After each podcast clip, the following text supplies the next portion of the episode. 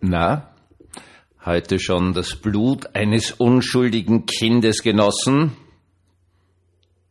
Herzlich willkommen zum Tagebuch eines Pfarrers von eurem Hans Spiegel, eurem Pfarrer im Internet. Diese Frage, die ich da am Anfang gestellt habe, mag Sie jetzt etwas verwirren.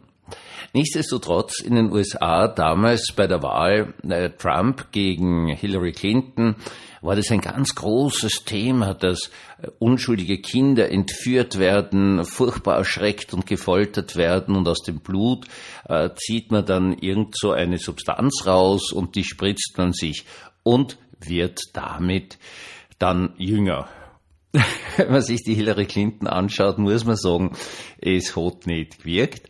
Nein, es war wirklich ganz furchtbar. Es war wirklich ganz, ganz furchtbar, dass diese Pizzagate-Geschichte und was weiß ich, was Adenosin oder so heißt es. Es ist ein Stoff, den es wirklich im Blut gibt, in unglaublich geringen Mengen der natürlich ist nicht alles völliger Blödsinn, ja, also, aber das wissen Sie eh, weil Sie sind intelligente Menschen.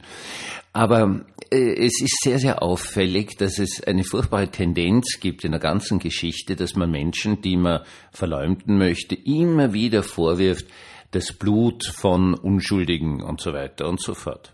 Das Ganze fängt an mit den Christen. Deswegen habe ich Sie gefragt, wenn Sie dazuhören, sind Sie ist wahrscheinlich ein Christ. In der Tat gab es in der Antike äh, das Gerücht, dass äh, Christen Menschenfresser wären und in besonderer Weise also das Blut Unschuldiger genießen würden. Das Ganze ist eigentlich ein Missverständnis, das auf die Abendmahlsformel nimmt hin und esst, das ist mein Leib, nimmt hin und trinkt, das ist mein Blut, das für euch vergossen wird, zurückgeht und irgendwelche Leute haben das so halb gehört, haben dann glaubt, naja, die Christen sind Menschenfresser oder sie zapfen auf jeden Fall irgendwelchen unschuldigen Blut ab. Das war ziemlich bes, weil das auch zu Christenverfolgungen geführt hat, zumindest dazu, dass die Nachbarn und böse Menschen die halt angezeigt haben, weil sie geglaubt haben, diese Christen sind Monster. Plinius in seinem Brief an den Kaiser Trajan betont noch in besonderer Weise, nachdem er so zwei Diakoninnen hat foltern lassen, dass die Christen zwar schon gemeinsam essen, aber ganz normale, gewöhnliche und ungefährliche Speise. Und das muss ihm irgendwie verwundert haben, weil er ja was anderes gehört hat. Das ist also ein Brief, der sozusagen das erste Dokument ist einer Christenverfolgung um 100 geschrieben. Und das Spannende ist, dass den gleichen Schwachsinn dann die Christen von den Juden behauptet haben. Also im hohen und späten Mittelalter ist es ein, ein immer wieder aufflackernder äh, Verdacht mit äh, den Juden, die entführen Christenkinder, zapfen ihnen das Blut ab, um ihr Passa Blut, äh, Brot, pardon, ihr Passabrot damit zu backen was auf jeder Ebene einfach komplett blöd ist, weil ich habe schon Brot gebacken und ich glaube nicht, dass da ein Blut drinnen in irgendeiner Art und Weise dem Ganzen gut tun würde. Also ich habe mir jetzt auch nicht geschnitten, weil für Brotbacken muss man nicht schneiden.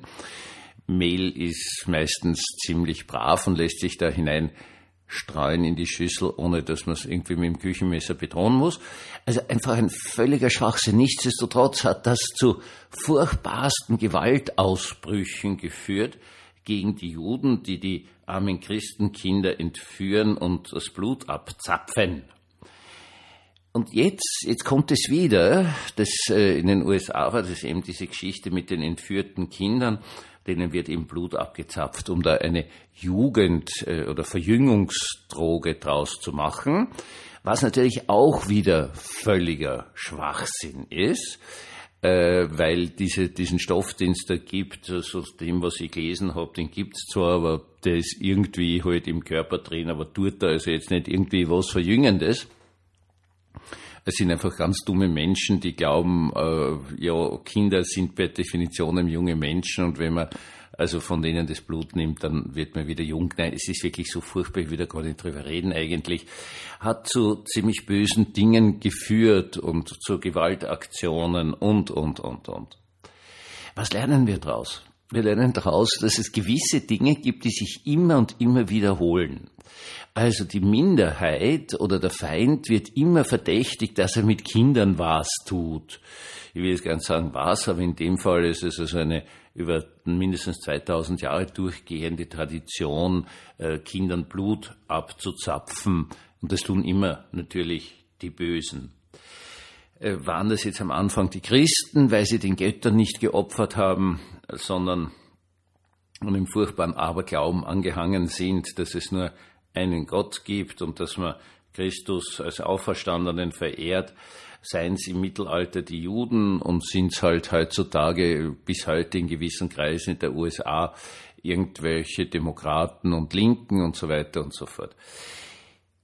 Es ist eigentlich erschreckend, dass der gleiche Blödsinn jetzt nachweislich über 2000 Jahre vor sich hin brodelt und immer wieder zum Aufkochen gebracht wird.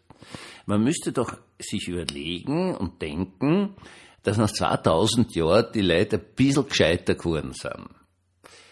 Abgesehen davon, dass das generell zu bezweifeln ist, äh, ein Smartphone zu besitzen und sich im Computer irgendwelche Internetseiten anzuschauen, ist kein Zeichen wirklicher Intelligenz.